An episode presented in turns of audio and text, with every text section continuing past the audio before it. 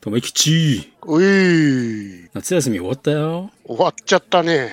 ただ、まだクソ暑いね。暑いっすね。宿題は終わったか、いつも探してるよ。何その旅人みたいな。あのー、あれは見てこなかったんですか？だって体がくたばってたから完全に。そうか。そうか。外に出られる力が全然湧いてこないっていそうそうですか、そうですか。じゃあ、あれですね。ついに、あれが来るわけですね。あの回がね。あれやっちゃうの？あれがね。うん。というわけで、N スバー開店です。回転でございます。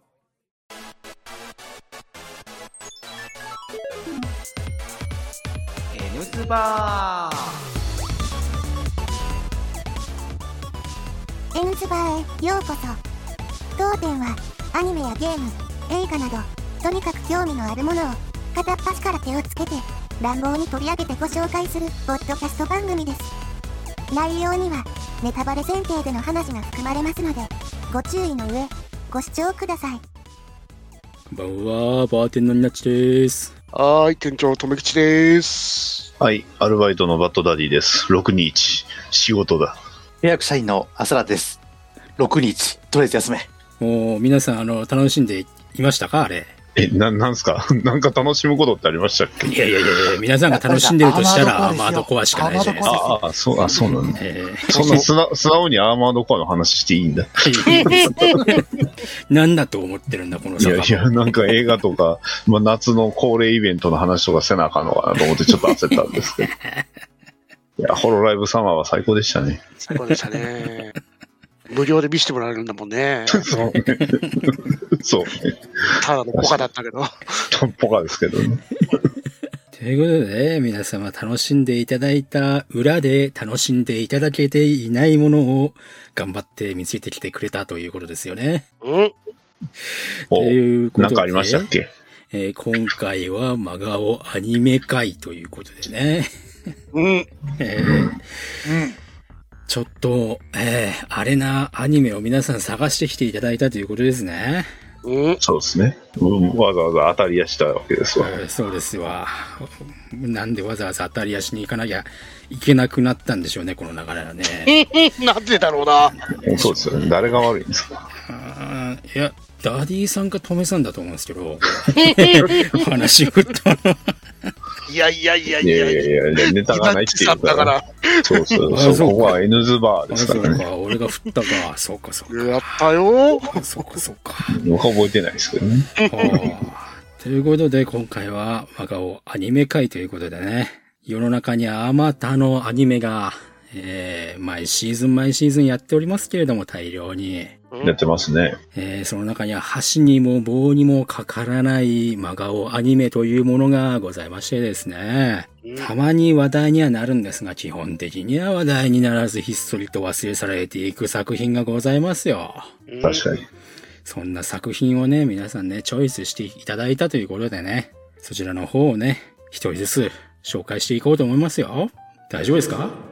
いや、まあ、大丈夫か大丈夫だでないかって言われると確かに、まあ、見てる間は大丈夫じゃなかったなとしか言いようがないかな。そうじゃないな。うん。なんで見てるんだろうって思いました。じゃあ、今回、どなたが最初に行きたいですか？あもうこれはもう僕ですね、あの、割と、あっさりの、あね。先に一応あ、あっさりって言うとくことによってね、これで、あの、保険をかけておくんですけど。はい。はいじゃあ、いいですか？あ、はい。いいんですか？これは大丈夫ですか？ニナッチさん実は見てませんとかいうね、オチはもうないですよね。そうですね。私も見てきましたよ、一応。あ、本当？今回はさっき、さっき潰しておきましたけど。大丈夫ですよ。はい。じゃあ、行きましょうか。えーじゃあね、えー私が見た真顔アニメは、えーリド制作の、えー日本のテレビアニメ作品。2019年1月9日から3月27日まで東京 MX にて放送された、えーアニメ、バーチャルさんは見ている。マジですか？見切れたんだ。今や、ね、もう、一大コンテンツじゃないですか。まあ、ちょっと若干、あの、社用気味ではあるかなと思いますけど、まあ、飽和したっていうのが正しいのかな。はい。えまあ、今やね、バーチャル YouTuber、VTuber といえばもう、いっぱいいるわけです、じゃないですか。たくさん。ね、そんな、バーチャル、v、ね、YouTuber がね、なんと主役のアニメがあったんですよ。い。おそれがね、なんと2019年にあったと。ーおー先取りしてますね。その頃の VTuber の数はどれぐらいだったんでしょうね。うん、まあ今やもう本当ね、星の数ほどいると言われてもね、おかしくないんですが、なんとこのバーチャルさんを見てるでは30人以上のね、バーチャル YouTuber が、えーオムニバス形式の、えー作品として登場するんですが、うんえーこれ注意点としては、あの、作ったのはドワンゴです。スポンサーか。まあ、スポンサードワンゴで、今僕がリド制作って言いましたけど、この株式会社リド自体が、まあ、角川、えーの子会社です。で、えーこのリドが作った作品は、えーバーチャルさんは見ているのみです。おっと、うんということは、つまり、バーチャルさんが見ているが終わったら、なくなってるんですよ。はい。じゃあ、えーね、えー監督、えー安倍大吾。ね。えーこの方は、まあ、ドワンゴの方ですね。えーウィキペディアも存在してないです。ねなぜかと言いますと、あの、まあ、もともと何か監督をする人じゃ、監督業をされてる方ではないんですよ。はいニコニコ超パーティーを、まあ、運営されてる方なので、まあ、要はね、えードワンゴの、まあ、うちうちの人と。うんね。まあ、決してあの、アニメの監督をされる方じゃない。方が監督です。うんえー音楽は中田康隆さん。ね。まあ、この方はまあ、えーまあ、いろんな曲を作られてるのかな。まあ、音楽にはいろいろ、えー関わってる方です。うんまあ僕はあんまり詳しくないんですけどね。はい。で、まあ、そういうね、まあ、全12話と。どうですか？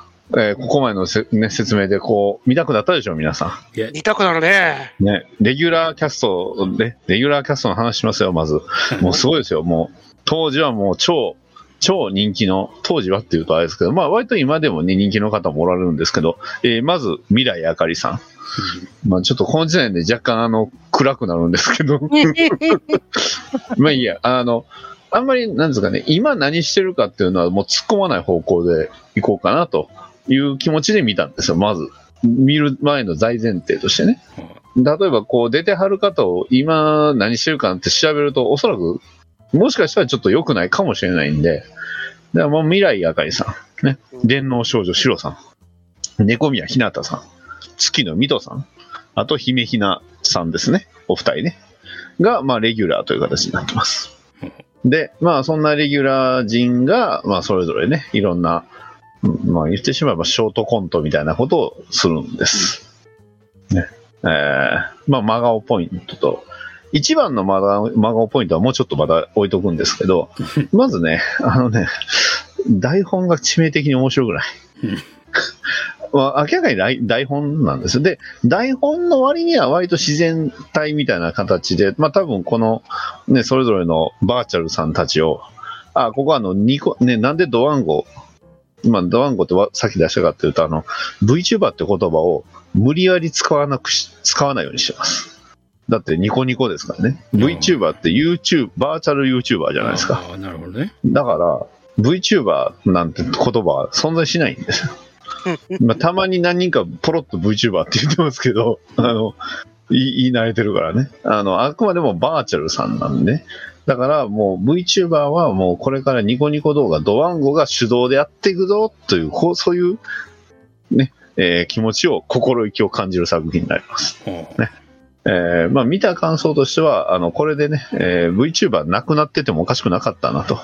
というか僕も1話、2話はね、リアルタイムで見たんですよ。うんまあ、1話、2話を見たんですよね。それからまあ3話を見たのがこの何年越し ?4 年越しですね、約。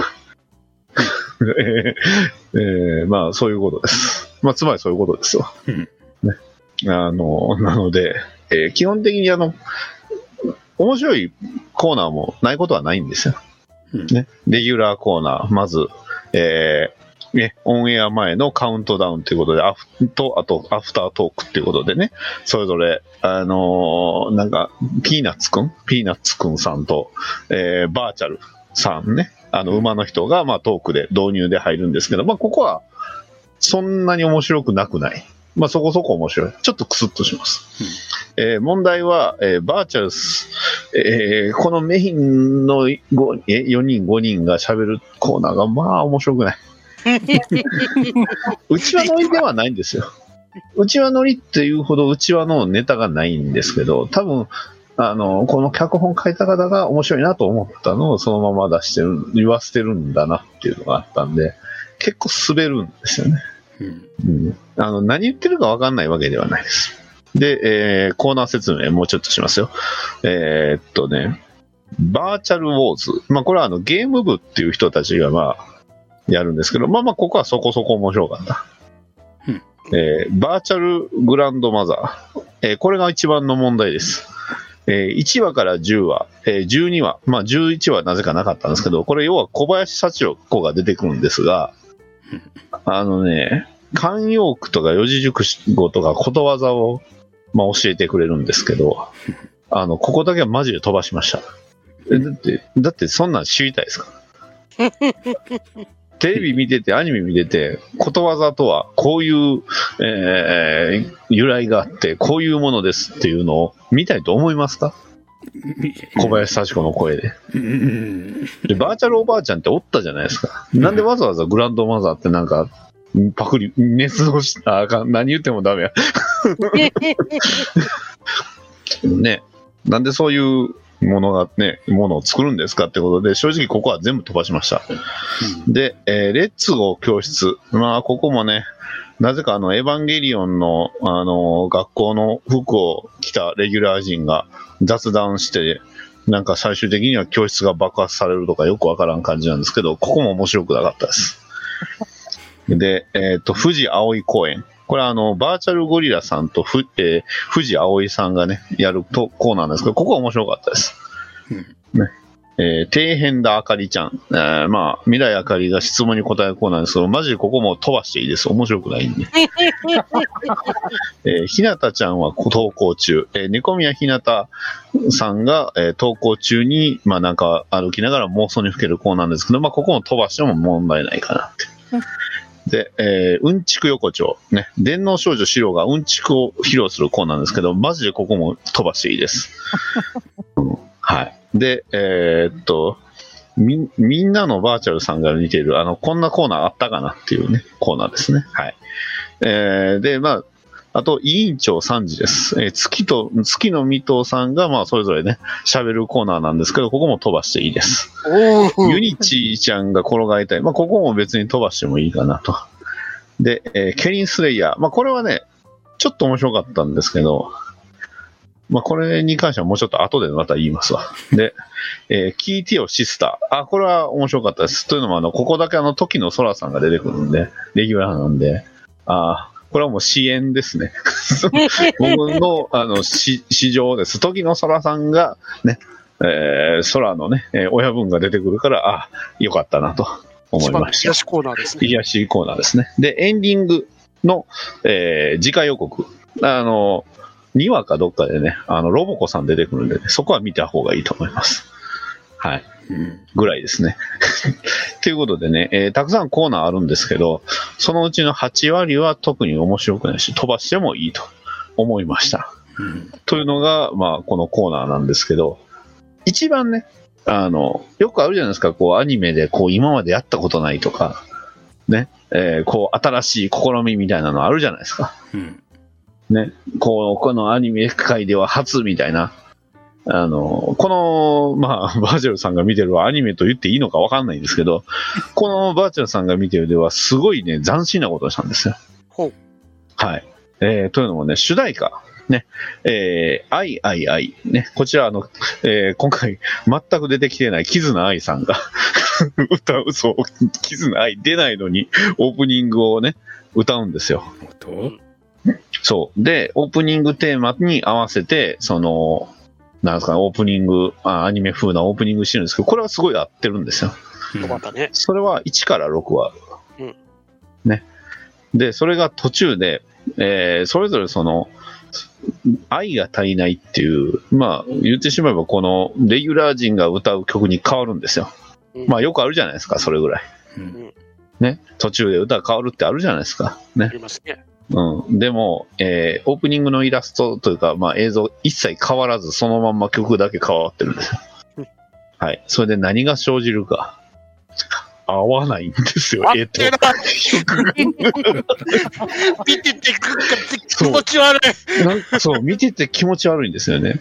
あいあいあいにすごい合わせてるんですよ。だから、そう、切り替えとかも、めちゃくちゃ合ってるし、すごいいいのに、ん合ってないんですよ。びっくりしましたね。なんで割と映像とリンクしてただけに、そうさらに気持ち悪くなるんだよな。そう、すんごい気持ち悪くなって、いや、これはないやろっていうのが、まあ、斬新なことですね。おーあと、まあ、思った感想なんですけど、あの、ケリン・スレイヤーについては、あの、ケ闇雲ケリンさんがぶち飛ばしてやるぜって、あの、目三角にしてアヘ顔みたいなのにするのを最後に持っていくだけで面白くなるのに、オチが全部面白く、ほとんど面白くないっていう。あのシーンだけぶち飛ばしてやるぜってやったら全部落ちるのに、全然落ちひんやんって。なんでそこから続けんだよって。そう、そうそそこでお落とせばええやんっていうのをずーっとやらないんで、もやもやもやもやもやもやってしたまんま終わります。まあ途中であの、剣支えて、あの、あの顔になるのは面白かったと思います。で、えーっと、まあ、言ってしまえばこのバーチャルさんが見てる僕の覚えてるシーンは、ケリンスイヤーのそこだけです。あとはあの、ゴリ、バーチャルゴリラさんが、はーいっていうとこだけです。えーそれ以外は特に面白くなかった。うん、ニコニコ動画でコメントと一緒に見れば、もしかしたらワンチャン面白いのかなと思って、まあ、それ、そうですね。え1話だけはニコニコ動画で見れるんで、それは割とちょっと見れました。でも、あの、多分コメントなしで見ると、だいぶしんどいです。なるほどね。はい。なので、あの、皆さんもね、まあ、時間を無駄にしたい方、もう僕が見てて思った一番の感想は、ね、ああ、これ見てる時間で他の放送見れるのいいなって思ったことです。ああ、ペコーラの配信見た見たいなって思いました。なるほどね。はい。ということなのでね、えーまあちょっと割と軽いようで重い、えーバーチャルさんは見てるでしたらね。これでね、ドワンゴのせいでバーチャルブ YouTuber、バーチャルさん、衰衰退するかなと思いきやね、そうならなかったんでよかったですね。うん、ただこれ見てるときは、ああ、もう VTuber 終わりやなってマジで思ったんで、はい。あ終わらせにかかった。あ、これもう終わらせようとしたのかなって。ドワンゴのね、ねえーニコニコ生主やぞっていうのをね、出したかったのかなって。まあ、ぶっちゃけ、全員出てくる人、全員生主に変えても成立するかなっていうのと、まあ、あと、とどめなんですけど、まあ、コーナーとして一番面白かったのは、あれですね。あの、全く素人というか、もう、全然編集してない、あのーなんですかね、ゲストじゃないけど、こう、まあ、一言だけ喋る、なんか、新人さんみたいなのが出るコーナーが一番面白かったです。それがみんなのバーチャルさんを見てるのよ。あ、そうだったんだ。そうか。うんあれ、あれが面白かったです。あれコーナーだったんだ。アイキャッチかと思ってましたね。うん。あれが、そうか。あら荒引きにつながりますよね、かなあり。そうそうそうそうそう、粗挽きっぽかったんで、あれを言ってしまえば30分あれしててもいいです。何々です。切れ替わって、じゃあ何々ですって、何々ですっていうね。え、何この人みたいなばっかりなんで。結構ね、なんかすごい個性的な方がいっぱい出てくるんで、いや見たことないなって、今何してるんやろな。いやいやいや、調べたらあかん、調べたらあかんって。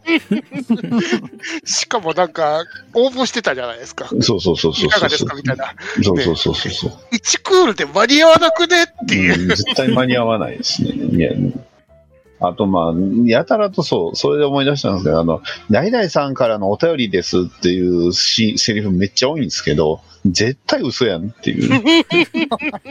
もう番組サイドスタッフのあれやんもう台本通りじゃんっていうのがすごい強かったのがめっちゃ気になりました。うん。うんやっぱ主戦場 YouTube、それは YouTube に全部撮られるわなって思いました。はい、僕からは以上です。はい。ドワンゴさん怒らないでください。はーい、ありがとうございました。ありがとうございました。はーい。ゴリ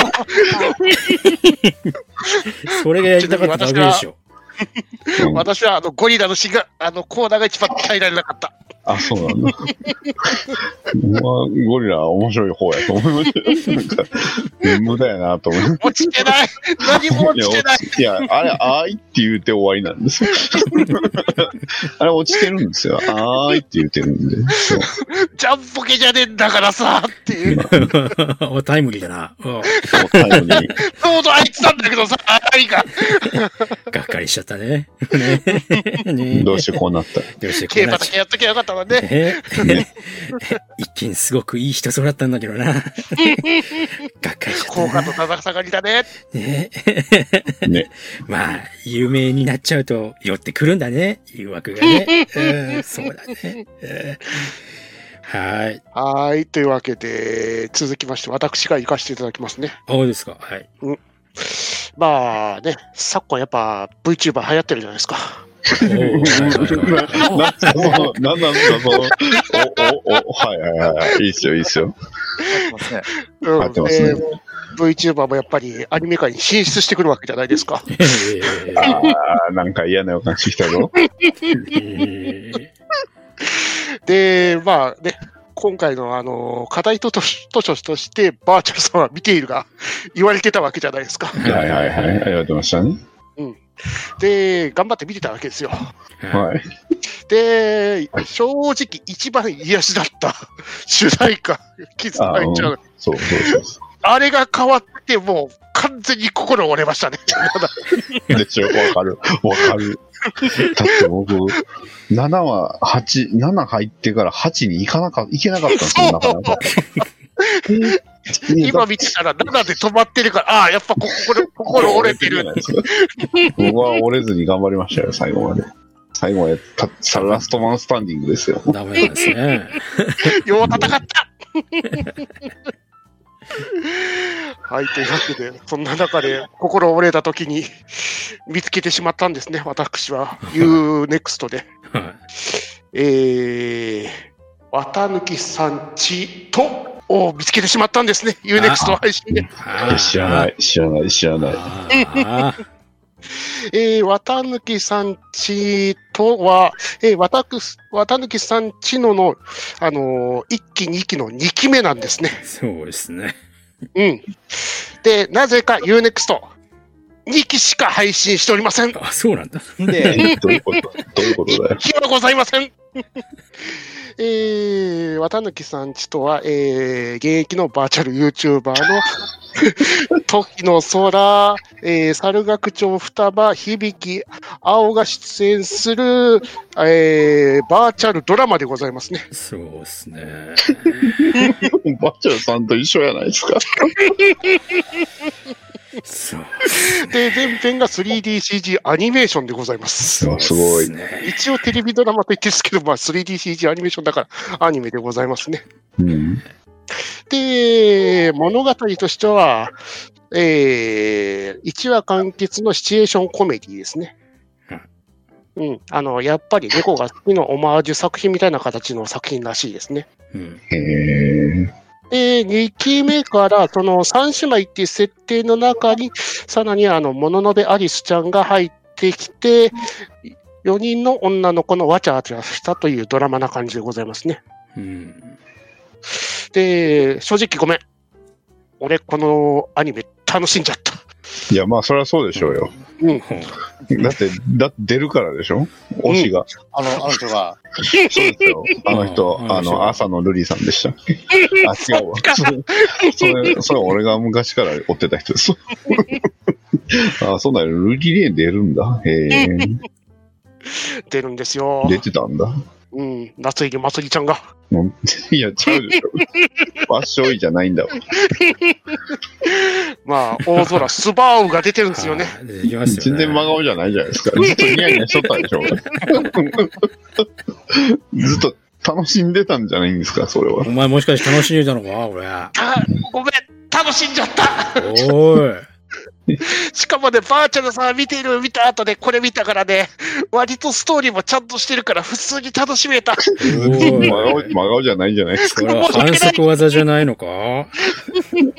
しかも大空スバウがあの初期スバウって感じで、ああ、何々数とか言うんですか、もしかして。そんな感じだし、あななん。か全然空気読めない陽キャ感あるし、しかもなんかちょうどあの、ホロライブ事務所がアイドル始めましたぐらいな感じのダンス始めたっすみたいなこと言ってるしっていう。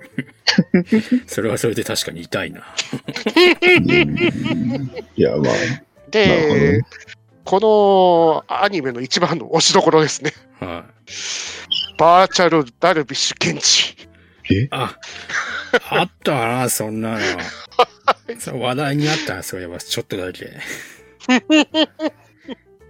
えー第2話で、あのー次女の双葉が経営してる、その、ある働いてるところの居酒屋ですね。そこにダルビッシュケンジが現れるんですね。へえ。しかも、ちゃんと体がございます、バーチャルの。へえ。いやー、しかも本人役で出てる。ちゃんと声やってる。そうね。しかもずーっとダルビッシュはそういう声優系のお仕事をいろいろ振られていたけど、一切してなかったらしいんですよね。うん。で、なんでこの仕事を受けたかというと、本人でいいからやってくれって言われたから、い や、受けた。しかもこの1話だけのためにか体も手に入れてたっすからね。へえ。うんあと、まあ、楽しんだポイントとしては、ソラちゃんがずっと楽しそうだったからよかったなっていう。うんうんいや、バーチャルさんのソラさんも楽しそうでしたよ、なんか。えあれ以上、あれ以上に頑張ってた。いやいや、メインメインだから。あれは頑張ってなかった。まあいいや。あれあれはなんか、二次三次とホロライブのあの力関係を見せられてるような気がして、まあ確かに、当時のね、当時の力関係みたいな感じを感じましたよね、しっかり。感じるな。うん、ああ、まだ、こんな感じなんやなって思いましたよね二。次三次来てんすよって感じがしてたから、あっちはいやー、二次三次なんですよ、みたいな感じ。いや、でも、ドワンゴに魂打った方が、なんでもねえっす。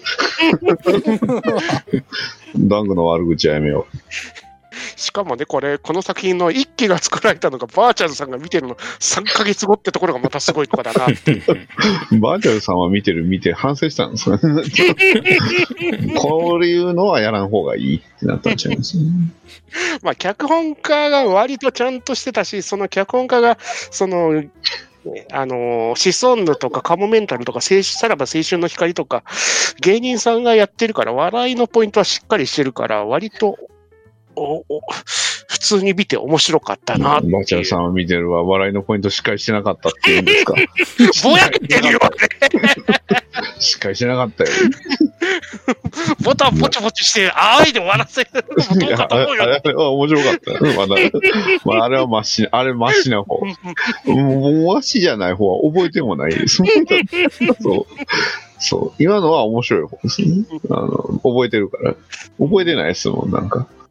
ほんまなんか、うん。ケツのロンガーって言ってたけど、何がおもろいんかわからんかった。まあ、ちょうどバーチャルさんが見ていると、同じ時期でやって、この、うん、差は何なんだろうってなるほどね。あ、日日記がね、見てないからわからないから、ね、アマゾンプライムでもこの作品は今購入できませんとか書かれてるから、一体何があったんだろうっていう、もったいないですね、でもも。ったいない。うんまあ、に2期から大空スバフが出てるんで、それは良かったかなっていう、なるほどね。うん、そんな感じでございますかね。どっちかっていうと、あれですね、バーチャルさんに対して真顔ですよね。同じような題材で作ってるのに。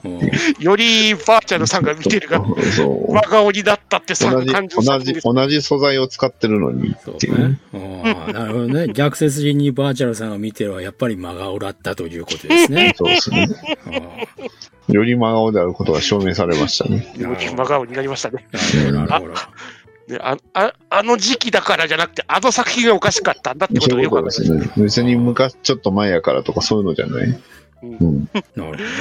それはそはい、というわけで私が見たのは綿貫さんちのでございました。おバーチャルさん見てるもん見ようかな。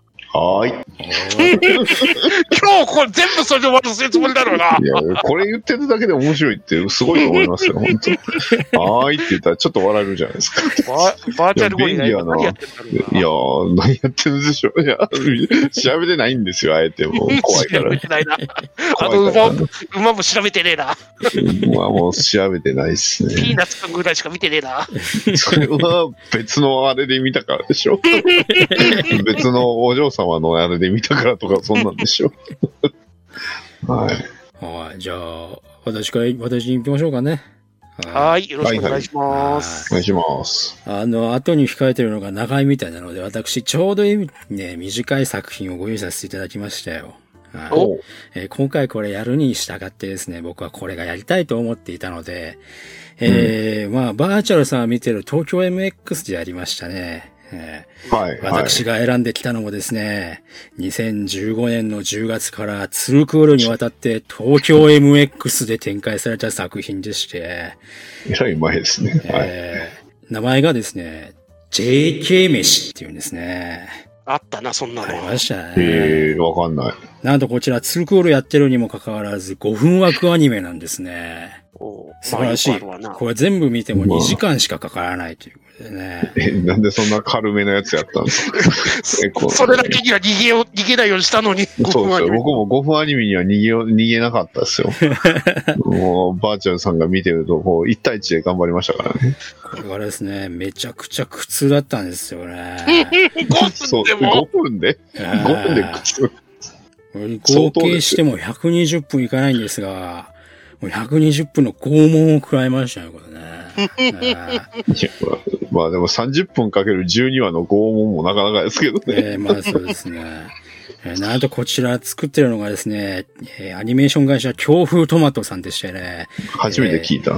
代表作がですね、美少女遊戯ユニットクレーンジェールっていうね、あの、有名なシリーズをね作っておりましてね。なん なんだよ、知らねえの。知らない単語ばっか言わんとってくださいよ。えーえー監督が三谷さんっていうですね、これがね、あの、強風トマトのスタッフさんなんです。代表取締役社長なんですね。誰だよ、だから。知らん単語ばっか言わん。何ですか？富のアニメですか？なんとこれはですね、違う単語出さんとってください。えーこのアニメすごいですがですね、すごいのが、えー、2クール目14話からですね、監督と脚本が交代するんですね。えー。脚本、ね脚本がですね、ミスターミルクマン、そして脚本が、えー、西村かなほさんということですね。いや、何なんですか？その、皆さんご存知みたいな言い方やめてくださいよ。皆さんご存知のあの、二人がですね、後期からスタッフとして加わってるんですね。えー、あのってなんないからな。あの、脚本の方調べたらフリーアナウンサーで出てくるんだけど、ああ、そうですね。フリーアナウンサーですね。そうですね。まあ、なんか、そうですねえー。専門学校の指導役とかやってる人なんですけど、えーよくわからアナないんウンスのですよ、ね。指導役でしょ。えー 別にそのアニメの脚本の指導役ではないんでしょ。このアニメ、まあ、基本的なのはですね、しゃ3人の JK が出てくるアニメなんですね。で基本的にこの3人の JK が、えーまずこのレイナちゃんっていうですね、真ん中ポジションの子ですね。こちらの家に集まってなんか勉強をしているような雑談をしているような、えー、体で始まり、なんかごちゃごちゃと雑談を交えつつ、お腹が空いたっていうことで、えー誰かが飯を作って、えー小腹を満たして、はあ、ごちそうさまでしたっていう流れの5分アニメなんですけど、えーこれがですね、雑談のシーンがですね、どういう方向性でこの話を展開したいのかさっぱりわからなくてですね。え、あアドリブじゃないですか？ほら、あったじゃないですか。あーなるほど、なるあの、ん直球表題ロボアニメとか。えー、なんだったっけな？えーっと、他あったじゃないですか？西飛鳥が出てた。そそれが直球表題だ。あうん、直球表題とあともう一つ、なんかあったじゃない？予選の。グダグダフェアリーですね。ああ、なるほど、なそうか。るほど。なんかが学校メインのやつあったような気がするん手ですけど。手探れのあ、手探れ、そうです、そうです。あそうそうそうそう。確手かに探れな、んとか部ってやつじゃないですか。そうかもしれないんですけど、一話の1話はですね、試験勉強をしながら、えー、なんか数学のむ小難しい話をするんですけど、おはまあ、あなるほど。あの、JK の勉強の、あの、日常の一コマで話をするのかなと思いきやですね、えー何にも関係ない映画の話ですとか、えー歴史の話かと思ったら妄想の話ですとか、えーよくわからないことをダラダラとこう、まくし立てるんですね。そこにですね、えーさぞこう、なんか、それはおかしいよみたいな、ああ、何言っているんだいっていう風になんか面白い話に突っ込みを入れてるかのごとく、えー激しい突っ込みを入れていくので、こっちが非常にですね、えーどういう風にこのアニメを見たらいいか、すごく困っていくアニメなんですよね。で、こう、困ってるとですね、まあ、お腹空いたっていうシーンに入るので、まあいいや、このあの、アニメのタイトルは JK 飯ですから、えーまあ、料理アニメ系ですよね。やっぱりね、大事なのはね。あの、作ってるシーンとか、えー料理の出来栄えですとか、えーあとは、美味しいって言っているシーンが非常にこう、ほっこりと可愛く見られればそれでいいと思うんですよね。料理版、料理アニメってのは。まあ、そりゃそうそうだね。だから見てる、見てた料理アニアニメとかがちょっと漫画か、料理漫画とか変な漫画ばっかり見てるから、なんかそんな感覚にならないですね。ねえーできらーとか言うんかなとか。いやもう、出来らーっつっても、あの、料理シーンとか、あの、出来上がり、これじゃーんって出てくるじゃないですか。ああ、なんか、うまそうな、うまそうな絵面やなっていう風に見るじゃないですか。はあえっとですね、1話からですね、出てくるのがですね、えー焼きトマト味噌汁なんですね。まあまあまあまあまあまあまあ。まあまあまあまあまあ。まあ。まあまあ。焼きトマト味噌汁なんですけど、えっ、と、作ろうと、こう、まあ、キッチンにこう向かうわけじゃないですか。視線的には、あの、システムキッチンの、こう、テーブル側の手前から、もう見てるような視点で、えー、なんか流しに手を突っ込んで、ジャーってやってるような感じの絵面から、えー、幕間がピラリッと変わって、はい、どうぞって出てくるんですね。味噌汁が。あれ料理のシーンがない。いや、もう5分やからしゃあないでしょ。おかしい。なんか今、ニナッチさんが喋ってるだけで5分以上経ってるような気がするんですよ。そうですね。えーまあまあまあいいや。あの、出来栄えがいい。出来栄えがこうなんか見応えがあればっていうふうに思うんですが、えーこのアニメ言ってなかったですけど残念なことにですね、えーフラッシュアニメみたいな出来なんですよね。なので、えーっとですね、すごくこう折り紙を切り張りしたような味噌汁が出てくるんですよね。えー美味しくなさそうだなって思ったらですね、いただきますって言って、えー、外観の家だけが映されて、美味しいとか言ってるんですね。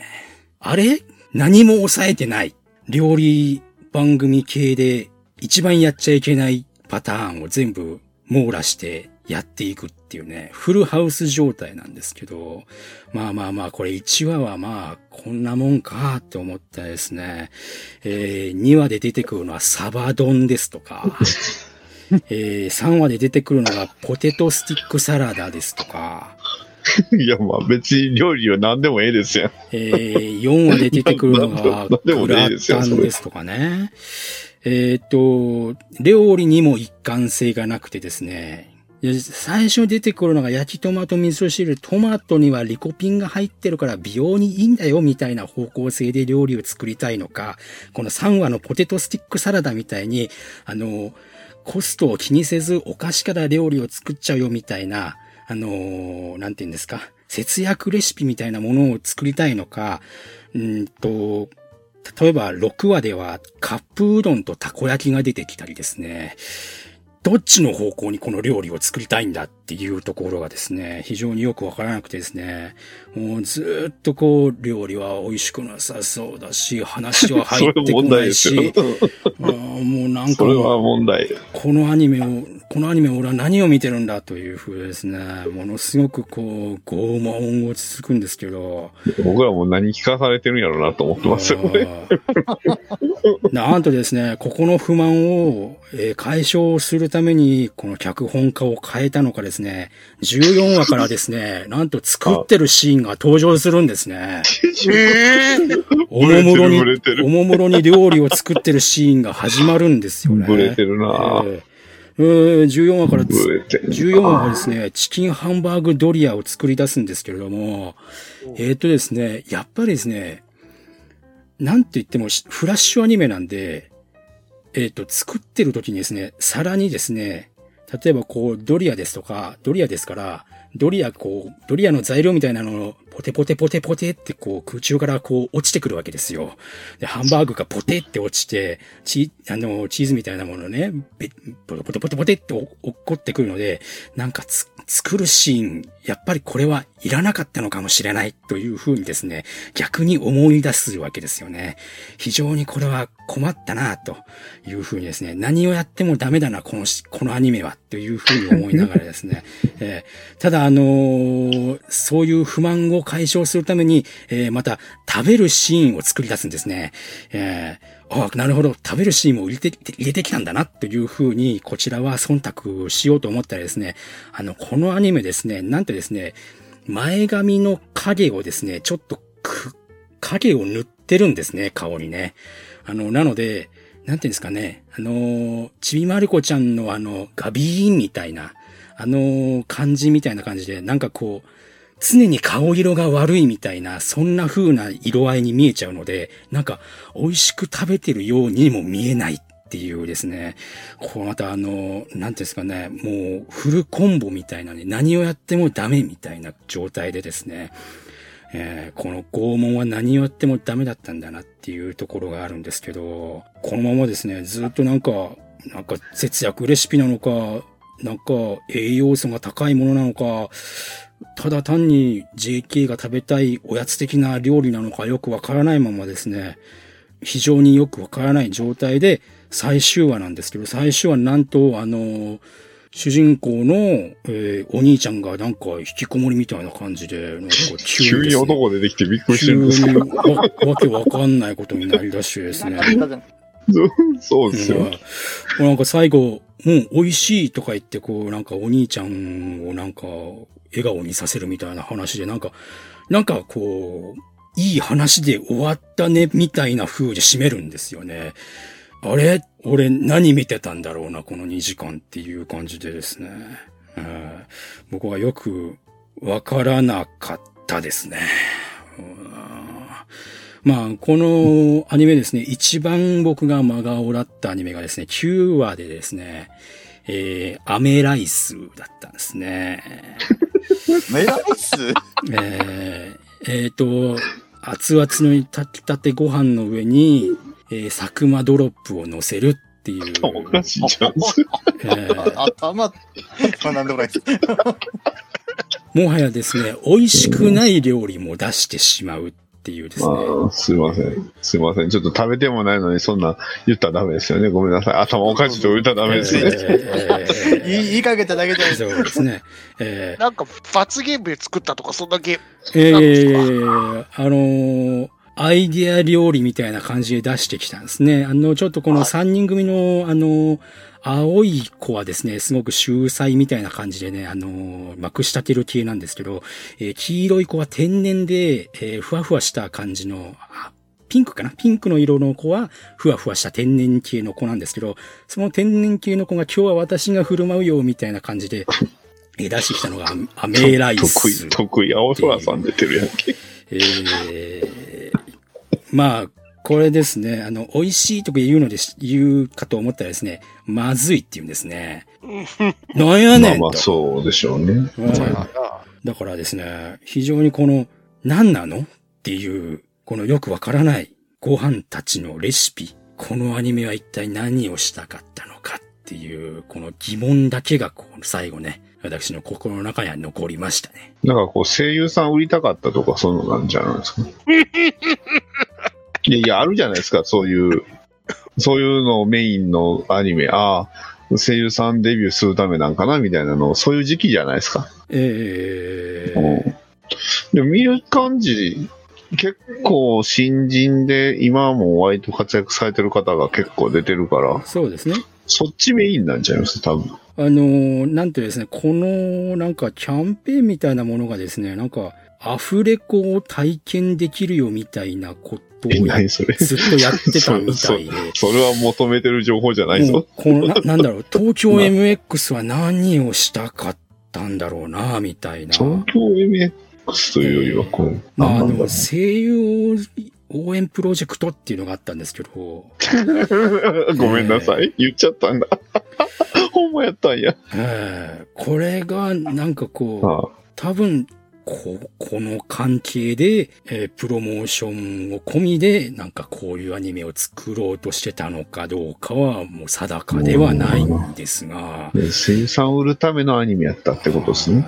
ちなみにあの、ぼ僕にすごくこう、ショックだったのがですね、この、効果音がね、よく同じ効果音を使い回すんですけど、ミニキャラでこうバタバタこうあわあわしてたり、こう解説してたりするときにですね、必ずこう手をパタパタさせながら、ピコピコピコピコピコピコピコピコピコっていう音がね、連打されるんですね。ずーっとピコピコピコピコ言ってるから、あの声優さんが喋ってる後ろでね、めちゃくちゃこう耳の、耳の中にこうピコピコっていう音がこう根付いてしまったんですけど、あとはですね、あの、驚いた時にですね、ヒャーンとかいうですね、なんかこう、ホラーシーンに使われそうな交換音を用いてきて、驚いてるのか戦慄してるのかよくわからないっていうですね、そういうなんか効果音もなんか変なことをしてるっていうですね、これはもう、あの、見た人はわかると思うんですけど、気持ち悪いことをしてるんですよね、いろいろとね。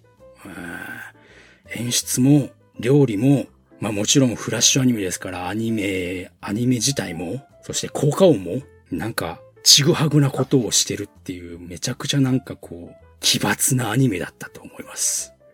私は、このアニメ、何がしたかったのか、未だにわかりません。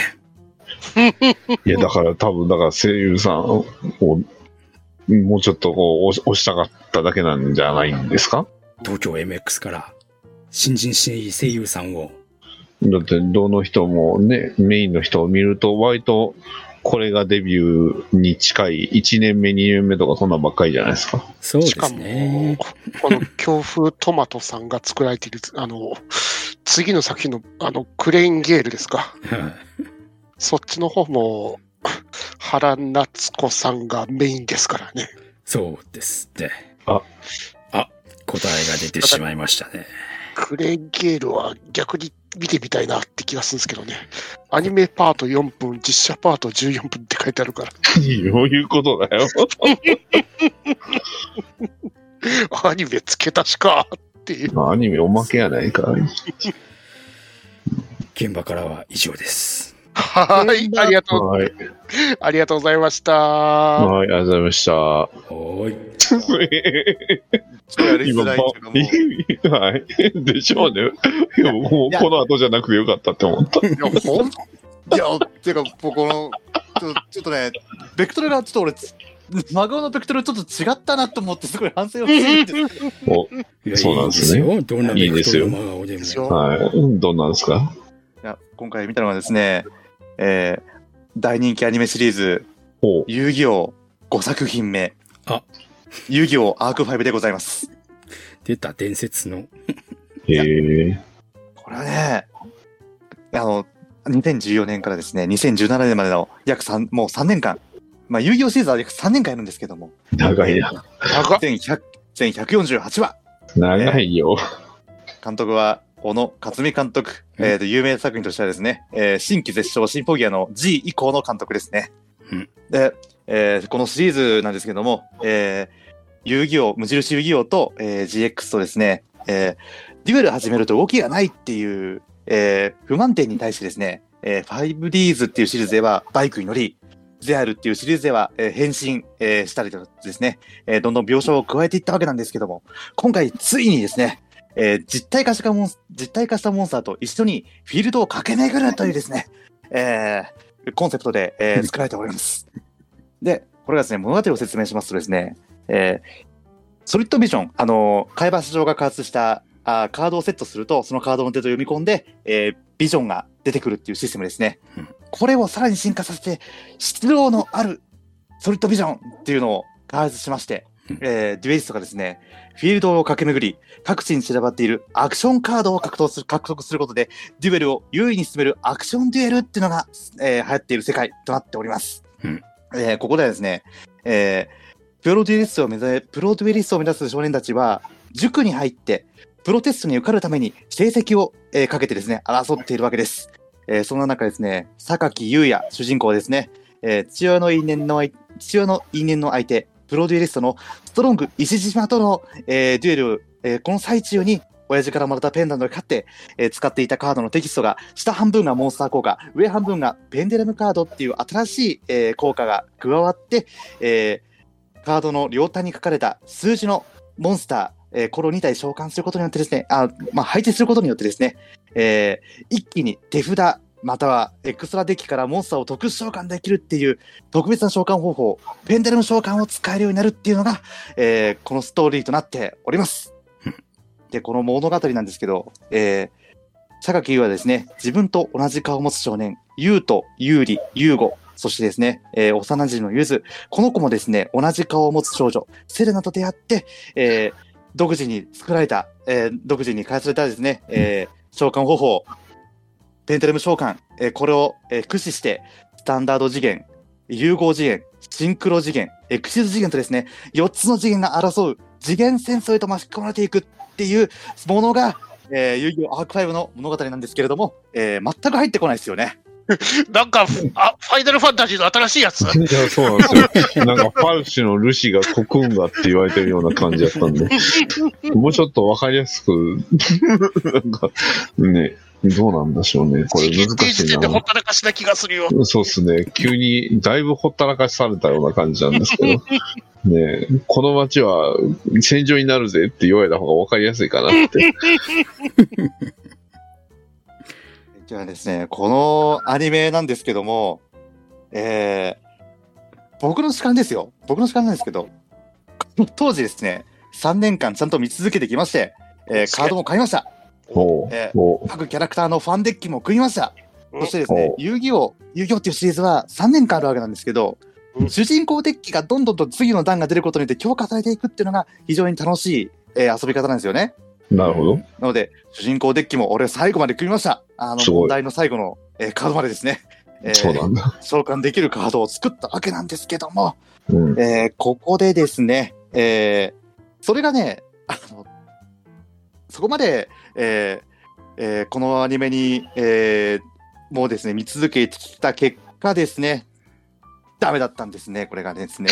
ダメだったの？この、そんなことあるんですか？このね、ダメだった点が、これ、今回見直したのがですね、この何がダメだったのかっていうのを、ちょっと自分なりに考察してみようと思って、おうおうおうえすごいすごい。全148話あるうちのちょっとかいつまんでですね、見たわけなんですけど、148話は多いな。まあダグラムの倍じゃないですか。3年あるから、いいよ。3年ありますからね、遊戯王って。きついよ。えーじゃあ、ちょっと待って、待って、まだちょっとこれで、あの、ちょっと、5つほどですね、上げさせていただくんですけど、多いな。ねはい。このシリーズ、い良かったことだけちょっと今上げますね。良かった点うん。えっとですね、このアニメの魅力、えーもうほとんどこれと言ってもいいです。えー今までし、今までのシリーズで登場した人気キャラクターが再登場します。それによってですね、えー過去キャラのデッキ、まあ今までファンデッキ扱いって言われて、もう一戦では活躍できないっていうデッキが多かったんですけども、これが一気に強化されてですね、えーもう公式大会でも、えーバンバンと、えーザック・アトラスのデッキ VS エド・フェニックスのデッキみたいな感じでですね、戦うことが多か多くなっていって、今までのファンからするとすごい嬉しかったんですよね。はい、以上です。えー、アニメの感想じゃなくてですね、えー遊戯王オフィシャルカードゲームの良い点として挙げさせてもらったんですけど、それ、コナミの問題なんじゃない？え、コナミナムコかえ、コナミでしたっけ？ナムコでしたっけ？コナコナミですよね。それ、コナミの問題ですよね。それ、アニメじゃなこくて。れ、これで、あの、こっからちょっと、あの、フわずかにえーネタバレ含むんですけど、多分みんな見ないですよね、もうね。うん、大丈夫。ちょっと難しいな。えーっとですね、1個目、えーまずこれ一番の問題だと思ったのが、え4等分のヒロイン。え？なんかそれ、ねきなんか聞いた、聞いたこととある。フレーズなんですけ数ど、大一つ足したら聞いたことあるようなって。ですねさ。っき言いましたね、同じ顔、えー主人公、ゆうやくんの幼馴染のゆずちゃんっていう子も、同じ顔した女の子と出会うと。、それただデザインが、キャラデザの問題とかじゃなくて、ああ、じゃなくて、じゃなくて。平井、久治先生みたいな感じ。ああ、じゃなくて、もう、もう、そうですね。女、同じ顔、同じあ、顔そうですか。言われるんですけど、、キラヤマトとシンアスカみたいな感じじゃなくて？これもね、僕は思ったんですよね。これ、あの、可愛い女の子っていうのを描くのが、は1 パターンしかない人がキャラデザしたんじゃないかっていう 顔の造形全く同じで髪型と衣装だけ違うんですよ。あ。そうですね。だから、ファフナーとシードじゃないですか。銀色のオリンシスも入れてあげて。だからそうですね。スパロボの中で、ま、たまに間違えますからね。確かに。おや、これは深海って。黒三時はそうじゃなかったのに不思議ですよね、あれ。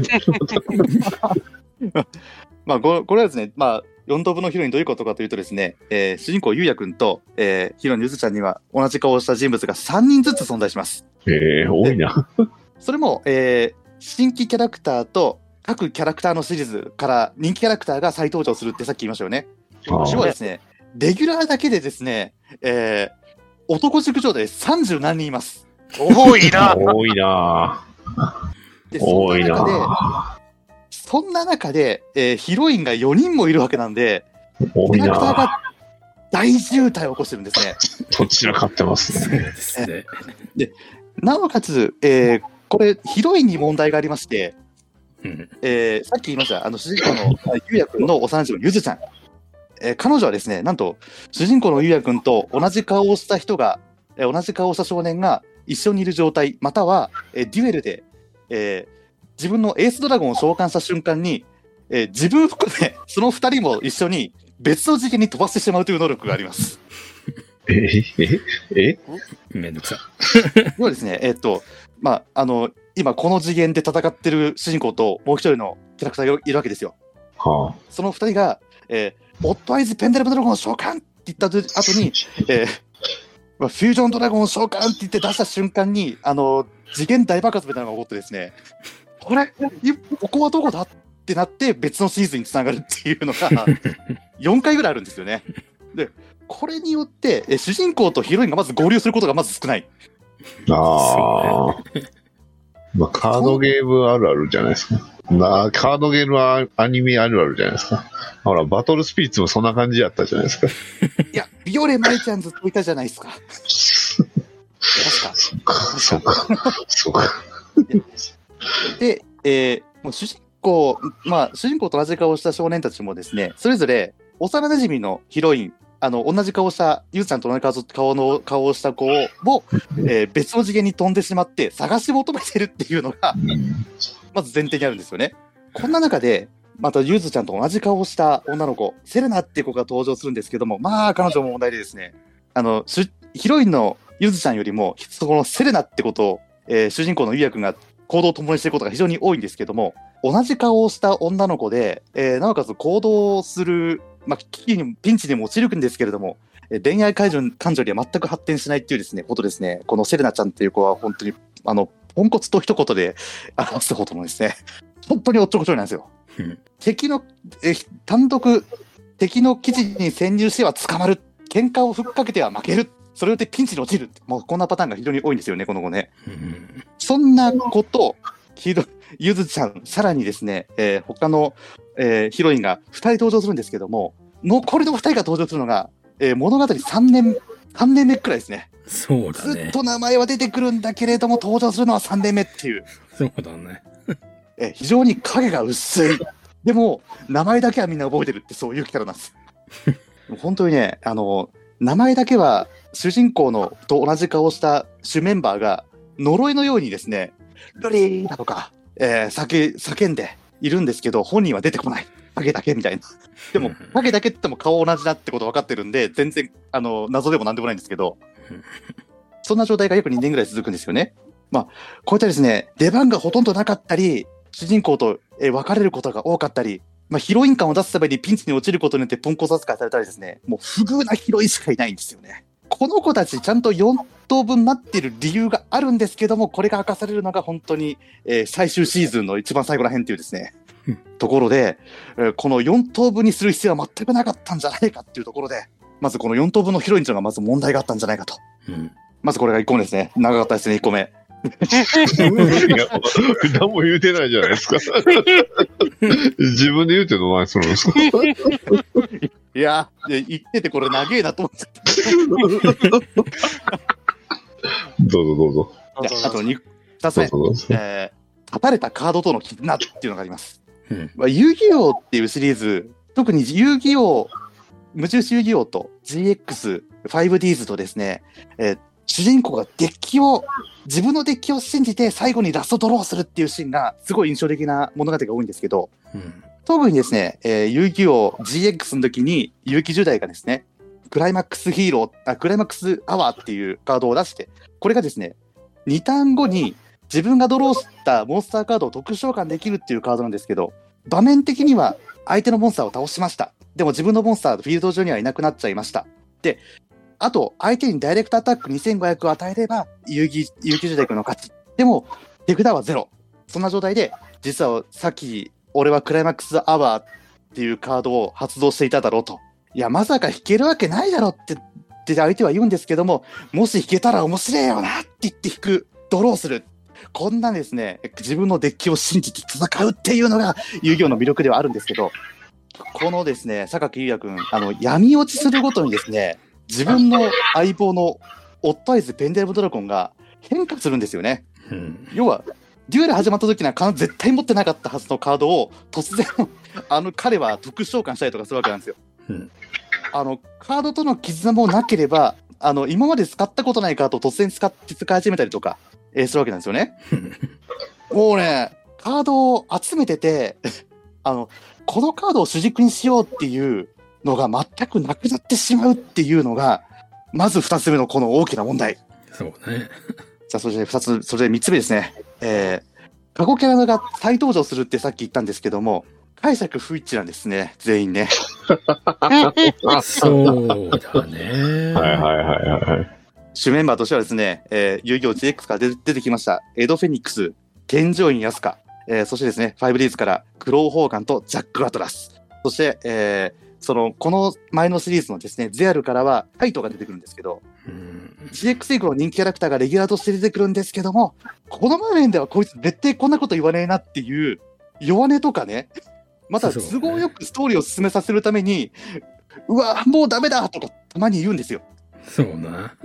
僕らはね、視聴者としてはですね、遊戯王、あの、3年もあるんですよね、シリーズ1個。1個につき3年もあるんですよ。うん3年もそのキャラを見てきて、絶対言わねえなっていうセリフを突然吐かれた時に、あ、この作品ダメだという、毎回思うんですよね。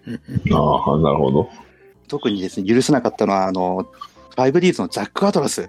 5Ds のジャック・アトラス、本当に俺、全部のアニメの中で一番好きなキャラクターって言っても過言ではないくらい大好きなんですけど、うんほうほうほこれが出てきた時には、あの、もう、デュエルキングとしての風格もあって、主人公、榊優也に対してですね、お前の言うエンタメ、エンターテインメントではないっていうですね、僕らがずっとこのアーク5を見てて思ってたことをズバシッと言ってくれるんですよ。うんまあ、このエンターテインメントではないっていうのは、あの、主人公の榊優也君、あの、エンタメデュエルっていうのを、まあ、心情にして戦ってるんですよ。要は、あの、自分のデュエルによって観客が盛り上がったりとか、楽しんでくれる、くれればいいって、そういうデュエルで戦ってるんです。デュエルを、えーするために戦ってるんですけれども、要はね、あの、勝ち格、このカード出したら勝てるだろうっていうところで、突然ですね、今まで落ち込んでたのが突然パッと顔が明るくなって、突然観客に向かって、レディースエンジェントルメンって言い始めて、観客も、え、なんだなんだってなった時に、さあ、ここに取り出したのはこのカードみたいな感じで、相手からすると、お早くとどめさせよっていう状態の時に、約5分間ぐらい煽り文句を並べるんですよね。その上で相手を倒しました。さあ、観客みんな笑顔だ。いや、いいデュエルしたな、ふーって感じで終わるんですけど、うんこれがね、エンタメでも何でもないんですよ。でも、え自分はそんなデュエルしてるにもかかわらず、敵が同じように、あの、勝ち確の時に、あの、自分を煽ってくるのは絶対許せないっていう、えーそういう、あのなんだろうな、キャラクター的にちょっと崩壊してる面があってですね、うんえーそれをキングとしてバシッと言ってくれたことによって、あ、キング出てきてくれてよかったって思ったんですけど、まあ、なん、なんですかね、このシリーズの後半ぐらいの時に、まあ、なんですかね、まあ、2年、二年目なんですよね。このキング、あの、ジャック・アタスが出てくるのが。うんで、えー突然ですね、これがお前のエンタメデュエルかってなんか納得しちゃうんですよ。いや、お前は最後まで否定しなきゃダメだろっていうところで、えそんなこと急に、えー物語の都合上言い始めるもんで、ああ、俺のジャックは死んだってここで思ったんですよね。早く消える俺の理性が残ってるうちにって思いながら、僕はずっと、あの、この2年目の約40話を見てたんですけど、ちなみにこのあの、監督さん、はい 5Ds の監督さんですからね。そうです。自分と、自分の作品の自分のキャラクター解釈不一致っておかしいと思う。さすがそれはちょっと難しい問題ですね。いやいや、ですんで、あの、ファンの間からは、これは別次元のジャック・アトラスだから、あのジャック・アトラスではないと。ジャックであって、ジャックではない、そっくりさんだっていうのが、だから同じ顔の人なんじゃないですか？同じ顔の人なんですよ。そのよくいよく言ってくださった。うん だからだから今までいっぱい同じ顔の人出てくるわけじゃないですか？その、そう、じゃあ同じ、ただ同じ顔なだけなんじゃないですか？そう、そうなんです。そうなんです。あの、それに気づくまでに3年かかるんですよ。長いなぁ。長いんです。もうこう、出て出てきた、この各キャラですね、出てきた瞬間は、おーって思って見るんですよ。はいはいはい。もうだんだんと、いや、ちげえな、ちげえなって首をかしげるシーンが目の前に出てくるんですね。なるほどね。もうどんどんと最初の、いや、ザックだっていう笑顔からどんどんとスンとなっていくのが、この 5Ds、あこのアーク5っていうアニメの、まあ、ほとんどの大、ほ、まあ、ほとんどの流れなんですよね。そうね。うんもうこれがちょっとね、許さないところの3つ目。そして、えー、4つ目ですね。ダイジェストデュエル。ダイジェストデュエル、あの、イメージつきますか？いや、あの、固有名詞一つとしてイメージつかないんで大丈夫ですよ。進めてもらって。えー先ほどですね、あの、キャラクターが大渋滞しているって話をしたと思うんですけども、もうね、あの、後半、もう、なんだろうな、13人が戦っ戦ってた同時進行で、あ、一人が戦ってるとしたら、裏で、あの、同時進行で13人ぐらい戦ってるんですよ。そういうのできるんですか？できるんです、できるんです。そうなんだ。これが、もうね、劇場版ドラゴンボールと劇場版セイントセイヤを同時進行で見てるっていう、そんな感じの、それは嫌だな。あっちこっちでデュエルが行われてるんですよね。えー今日この街は戦場と化すんだからよっていう状態です。もう、もうこの次元では戦争が、もうまさに戦争が行われてるわけなんです。なんか腕に変な機械つけた少年たちがいっぱいいるがっていう。いや、もうそれはバ、バトルシティを、あの、全部の視点で見てるような感じ？とと思ってくれれば。あの、なんとなく印象作ってついてもついてくれると思うんですけど、ここで生まれたのが、えーダイジェストデュエルってものなんですよ。要はですね、デュエル開始って言った瞬間に、どんどんと場面が切り替わるんですよ。バトルフィールドごとに。パンパンパンって、ここでは誰と誰が戦ってますよ。ここでは誰と戦って、ま誰と誰が戦ってますよっていうのがパンパンパンとさ打ち出されて、えーそれぞれデュエルの流れも関係なくですね、裏でまた、えーストーリーが進んでるわけなんですよね。デュエルしない人たちの。デュエルしてない人たちのそれが流れた後に、もう一回デュエルのシーンに戻ってくると、あのーもうエースモンスターが召喚されてます。で、相手のライフはもうギリギリになってます。なんとかドラゴンで攻撃っていうところで、敵のライフがパパパパパってゼロにもなって、うわーっていうシーンになるんですね。もう、あのーひどい時には、今まで何が起こったんだっていうのを、シーンごとにパンパンパンパンと出てきて、結果、えー結果こうなりますよっていうぐらいのところで、なんとかドラゴンで攻撃、敵のも、敵のライフがパパパーっとゼロになると。え こういうがな、こういう演出を、あの、ダイジェストゼロって呼んでるんですけど、うん要はね、あの、最初から最後までまともにデュエルししたことないんですよ。あの、2年目の、2年目、3年目の彼ら。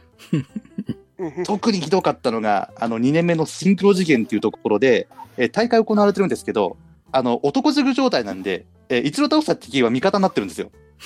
はまだ増えるんだ。そうです。まだ増えるんですよ。あの、最初は、最初は味方3人。ほうほえー次はあ敵の熟熟成倒したら3人が仲間になる。次はその6対6で戦う。6人、敵の6人がまた仲間になる。そういうのがずっと繰り返されてた結果、特殊部隊、あの、要はあの、次元、他の次元に送り込んで、その次元の問題を解決するっていうランサーズっていう組織ができるんですけど、えー総勢10人ぐらいいるんですよね。もともと総勢10人ぐらいいる中で、えー他の次元に行って、倒した敵が味方になるんですよ。また出会った人が仲間になるんですよ。うんとなると何が起こるかっていうと、あのなんだろうな、もう本当に、えーどのデュエルも見逃せないぞっていう状態を作りたいと思うんですけども、あの、どうでもいい、ぶっちゃけ言うとどうでもいい戦いがひたすら行われて、まともにデュエルをしないまま40話経つんですよ。うんあの、大会だけは進んでいくんですよね。大会だけは進んでいくんですけど、一体どんなデュエルが行われ行われて、彼は勝ったのか負けたのかっていうのが分かんないまま、主人公のイヤ君が勝ち上がります。え、まあ、ジャック、ジャック、最後にジャックと戦うんですけども、まあ、キングなんで、あの、し優勝者と戦うっていうところなんですけど、どんどんとなんか、ゆうやくんが勝ち上がっていっているんですけども、そこまで、えージャックと戦うまでに約40話。もう、ほとんどこのダイジェストデュエルですね。それで最後にそのジャックと、えー、ゆうやくんが戦うまで、えーまともにデュエルは行われません。こんな状態がですね、えー、2年目、3年目、えー続くんですよ。このね、ダイジェストデュエルが本当にひどいっていうことはちょっと伝えていただき、伝えさせていただきたい。えじゃあ、アニメで何をやってたんですか？アニメの言われてですね、他の次元に飛ばされてしまったゆずちゃんが、あの別の次元のゆうやくんとにとか同じ少年と出会ったりとか、はで、その少年がまた、あの別の次元の 自分の顔と同じやつと戦って、えーゆずちゃんが別の次元に飛ばされて、えーそこで主要人物にまた会ったりとか、あの、キャラクターはどんどん増えていくんですよ。キャラクターの出会いだけがめちゃめちゃ増えていくのが、この2年目のシンクロ事件の戦いなんですよね。話はどういうふうに進むのかなっあ。て気になるうん、そうですね。何なんでしょうね。キャラクターは増えてもストーリーがす進んでいく感じが出んだよな。そう。あなので、あの、ずっとシンクロ事件では大会が行われてます。ライディングデルの大会が行われてるんですけど、これが約40話かけて、えー主人公が、えー優勝者と、あの、ジャッカーと戦うっていうところまで行くのに約40話かかるんですけど、うんえーほとんどが、あの、別に興味のないキャラクター同士が戦ってるわけなんですよ。うんうん。えーその点で本当に虚無の、虚無の1年。ま、万事丸戦がずっとやってるみたいな感じになるわけか。もう、話、話も進まないし、キャラクターはどんどん増えていく。過去の人気キャラクターが、えー登場します。次の月には、えーそのキャラクターが使っていたカードが使えますよっていう新しい段が出ます。うん中にはどんなカードが入ってます？ダイジェストの戦います。みたいな展開がずっと続きます。要はね、コナミさんのあの番宣がずっと続けられてるわけなんですよね。カードがカカード反ード販売、則。カードの CM を要はずっとやってるわけですね。その通アニりです。アニメーションで。まあまあまあ。あ難しいな。ー中身がないとさらにそれはきついね。きついですね、確か本当に2年目に関しては中身全くないです。きついな。に。きついな。で2年目の文2年目に関して文句言うならば、唯一1年目から登場している黒崎俊っていう、レイドラプターズっていうカードを使うキャラクターがいるんですけど、こいつのデュエルだけは本当に面白かったんですよ。おめちゃめちゃ強いんです。めちゃめちゃ強いんです。で、出てくるカードもめちゃめちゃかっこいい。で、えーちゃんと盛り上がる感じで戦ってくれるんですよね、黒崎さんは。うんなので、え2年目もこいつが登場するってなった時には、俺すごい盛り喜びました。うんただ、ダイジェストで戦うだけなんで、どんどんとキャラクターがおかしくなってくるんですよね。ほう。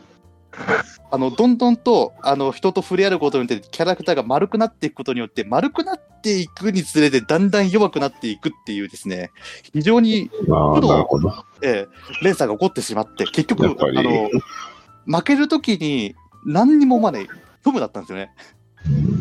ああ、負けたんだ、みたいな。それまで勝つか、死ぬか生きるかの戦いをしている黒崎君を見るときには、うわ、どうなんだって感じで見てたんですけど、えー最後の、えー敗北のシーンでは、ああ、負けたんだ程度の感想しか持ってなく軽いな。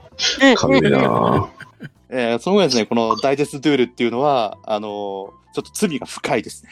そして最後の5つ目、新要素のアクションデュエル。あ、出た。新要素のアクションデュエル。これ、何がいけないかっていうとですね、さっきあの、フィールドに、えーアクションカードっていうのが散らばる、散らばってるって話をしたんですけども、要はですね、このフィールド上に散らばっているこのアクションカード、おそらおそらくマジックカードだと思うんですけども、うんあの、どんな盤面でも、そのカードを拾って発動させれば、そのカードの効果が使えますよ。何も守るカードがない。ああの、要はトラップカードもマジックカードも伏せられてないっていう状態で、敵の攻撃が来ます。で、本来であればそこでライフはゼロになるんですけども、えーフィールドに散らばってるこのアクションカード、拾って発動させて、もしそれが回避っていうカードであれば、敵の攻撃を無効化できますよ。もう、まあなんだろうな、デュエルがハラハラドキドキしますよっていうのを売りにしてたんですけれども、要はそれが分かってれば、あの主人公が走り出した瞬間に、ああ、避けるんだって分かるんですよ。ドキドキハラハラもしない状態で、カードを拾った主人公が、あの、レディース、ジェントルマンとか言い始めるんですよ。ああエンターテインメントするわけですね。エンタ、エンタメ突然エンタメ始めるんですよ。もうだ、もうだって勝ち角のカードを今拾ったわけですから。その、全くドキドキワクワクしない中で、えー、煽り文句が始まる。で、えー、このアクションテール、本当にそれがいけなくてですね、全く主人公のゆうやくんのデュエル、ハラハラもワクワクもしないっていう展開がひ非常に多いんですよね。その、そのアクションデュエルとやらははい、現実にはできるんですか、できるわけないじゃないですか。ないですか。できないですか？ないですか？できないですよ。よく、よく考えてください。あの、よく待ってください。あの、駐駐車場とかそこら辺にカードをばらまくわけにいかないじゃないですか。ああ、そうか。そうか。うん僕らはそれで向かい合ってるんです。だって、ま、街の中をデュエルしてるじゃないですか。この場所は戦場になるんだからよって言って。そっか、できないんだ。できないのか。できないのに CM するの、CM なんだ。困ったもんですね、コナミ。いや、だからアクション、アクションデュエルできるために、こう、体を鍛えましょうみたいな、そういう感じじゃないんですか？あでもアクションそのために多分、そのために多分、塾では、あの、筋トレ道具とかめちゃめちゃある空間が広がってる。カードの戦術を学ぶんじゃなくて、体を鍛えるんですよ。体を鍛えて、えーアクションカードを取りやすくするっていうのを学んでるんじゃないかと。あの、アクションデュエルの悪いところは戦略性が一切ないところなんだよ。これカードゲームの大事なところって自分のデッキで組んだ戦略性だと思うんだよね。はい。で、初代から 5Ds までは自分が組んだデッキの中から騎士改正の1枚を出してくるとかいう戦略を出し、あの、はいはいはい。伏せ、伏せてあったカードがねっていう逆転劇になるんだけど、このユーヤのアクションデュエルってのは、あ、危なくなったからあそこのカードを拾いに行って緊急回避っていう風に、何にもあの戦略性がないですね。あの、こう、都合主義なデュエルになっちゃうんだよね。フィジカル大事なの。大事ですよいや、だから、コナミさんもスポーツジムやってるじゃないですか。そうね。だからこの、これを実現させたかったんでしょ、本当は。潰れまくってっけどな。そう、街一つ使ってね。うんやっぱ PR をやるとダメなんだね。そう。そうそうそう。るほど。で、えっ、と、このアクションデールっていうの問題は今、その、ニャチさんが言ってもらった通りなんですけども、さらにこのアクションデールに問題がありまして、ままだあるんですね。ライフ2000払うと、あの、どんなデュエルにでも乱入していけるっていう謎ルールがあるんですよ。謎ルールあんだよね。要はあの、主人公とライバルが戦っています。主人公が危険ですってなった時に、えー仲間の一人が、えゆうや、俺が行くぞっつってライフ2000払って突然乱入してくるんですよ。ええそれが許されてるんですよ、この世界。変則デュエルになっていくんだよね。そう、そうなんです。なので、1対3とか、あの、まあ、2対3はまだ許してたんですけど、えー、1対3の状態とかによくなるんですよね。要はあの、さっきも言ったんですけど、男塾なんでこれ、あの、キャラクターだけはめちゃめちゃいるんですよ。そうだ。で、コナミさんとしては、そいつが使ってるカードを売りたい。次のターンでこいつのカードが出ますってなった時には必ず、必ずそいつを活躍させなきゃいけないんですよ。いや、大事ですよ、その感覚。すると何が起こるかっていうと、ライフ2000円払って、えー、拙者が参戦するでござるとか、ああ、なるほど。えーあるんですよね。これによってお引き起こされた悲劇が、1対11の変則点です。それは、それは11がかわいそうじゃない。じゃあ 1, 1がかわいそうじゃないですか、普通。これはね、あの、物語の最終盤になるんですけども、えっとはいですね、この乱入システムを駆使して、ラスボスに対してですね、仲間たちがどんどんと乱入してくるんですよ。物量で倒すっていう話です。今までの遊戯王だったら、あの、実はカードを託してて、あ、ドローした時に、あ、これは権現坂のカードっつってバンって出すとか、よくあったんですけど、えーっと、今回はですね、実際に秘書が来ちゃいます。なあ、なるほど。で、えーエースカードを召喚して、攻撃は、えー敵、敵の特殊効果で跳ね返される、うわー、負けたっていうのが、約3は繰り返されます。そうなんだ。えこれが、あの、最終決戦ですね。このシリーズの。なかなかなかなかですね。なかなかでしょ？最終決戦のあの、1対11の1のネタバレしないしないでいいんですか？それ言っちゃいますか？それ言っちゃいますか？えーこのあそう。1、1っていうのは、は主人公ゆうやくんです。あ、おー。あの、ちなみにラスボスです。あら、人類の敵、人類の敵、ババトバンなんですね。人類の敵、チームの敵です。人類の敵、バトバンなんですね。これ、これに関しては、あの、同じ顔をした人が他に3人いるっていうのが関わってくるんですけど、ああ、はええ、もともと一人の最強デュエリストだったんですけど、それいが、はい。ええ心が歪んでしまってモンスター化しちゃうんですよね。え、え、心歪んだらモンスターになるんですか？そうです。この世界ではね、心が。歪んだら大変なことになります。ええ怖いな。何せソリッドビジョンに、あの、質が持たれてるのでですね、ええええなんか、不思議な力が働くことが多いんですよ。で、このモンスター化しちゃった、あの、最強デュエリストを抑えるために、ソリッドビジョンシステムっていうのをそもそも作った博士の、えー一人娘が身を挺して心を分断する、4つに分断したんですよ。はそれによって、その分断した女の子の魂も4つに分かれてしまった。だから同じ顔をした、えー少年が4人、同じ顔をした女の子が4人出てくるわけなんですよね。あ、えこれが、これがね、もうちょっと前に明かされてたら、話はもうちょっとよくまとまったと思うんですけど、これがね、明かされるのが最終決戦の本当にね、デュエル中なんですよ。ここにも問題があります。唐突だったんさっきで言いましたね。148はあります。ー、多いですな。148はあったら何ができますか？ダ ダグラム2回できるじゃないですか。ダグラム一回放送し、ダグラム一回放送して、ガンダムとダブルデータ、あ、ガンダムとゼータガンダム一緒に流せますよ。そんな壮大なストーリーが作れるのにもかかわらず、さっきも言ったんですけども、あの、コナミさんのただのカードの説明のために、効果の説明のために、えーデュエルが行われてるわけなんで、話が全く進まないまま、えー僕らは、あの、無言の3年間を過ごすことになってしまったわけなんですよね。えーなるほど。改めて見ても思いました。これが問題だと。この5つがもう大前提として問題があるとあの。ちちなみにあの乱入のシステムっていうのは現実ではできないんですか、あの、できたら大会行われないと思うんですよね。いや、大会中に、で俺がやるってやればって言って入ってくるんじゃないの俺のライフ2000を使って、ライフって何なんだ？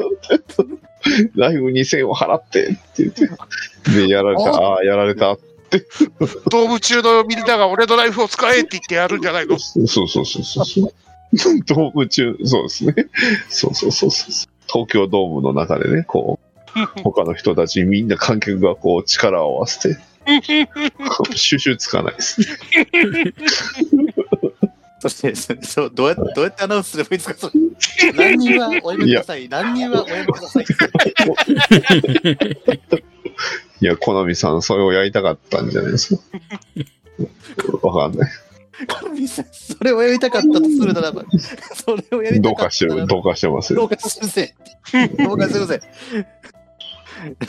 や、だって、コナミさん、あの、問題としては、この 5Ds の時に、3対3で戦うんですよね、5Ds って、最終決戦。はい。えチーム3対3で戦うんですけど、これを再現した3対3マッチっていうのが行われたんですよね。ほ要は勝ち抜き戦で、う。はいはライフ引き継ぎで、えー、1人倒したら、その次の人がそのライフ引き継ぎで戦う。で、それを、あの、5Ds と同じシステムで戦いましょうみたいな言われたんですけど、なんとこれがですね、1デュエルに対してです、あ本当に1回のこの3対3の戦いが終わる、終わると、1時間30分経ってるんですよね。長かった。まあ、それぐらいかかるでしょうね。これをトーナメントしようっていう頭のおかしい大会が行何われま何日かかるんですか？本当だよね。1日で終わりましたよ。あの、1日で終わりましたよ。ええ朝10時に始まって、終わったの本当に深夜っていう話がちょっときちらほら聞いたことあるんですけど。なそうですね。えー、小今山さんも、僕、こ禁止カードを切ろうとしました。危なかったです、そう今。危ない危ない危ない危ない。いや、そんなにできるほどカードゲームで友達おるんですね。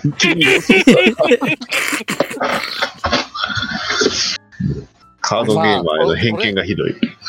おそれ、それも問題ないですよ。3人チームが組めないっていうのがまず あれでしょ？うんあ。りますよ。あの、なおある女女の子一人に男二人が入って、で、姫。体体験、大会前日ぐらいになって、こう、なんか、こう、ややこしくなって、亡くなったとか、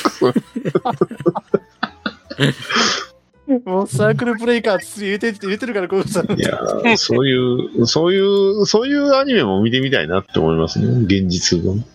あ現実の？現実の。現実のカードバトルをやるアニメみたいなのも見てみたいなって思いました。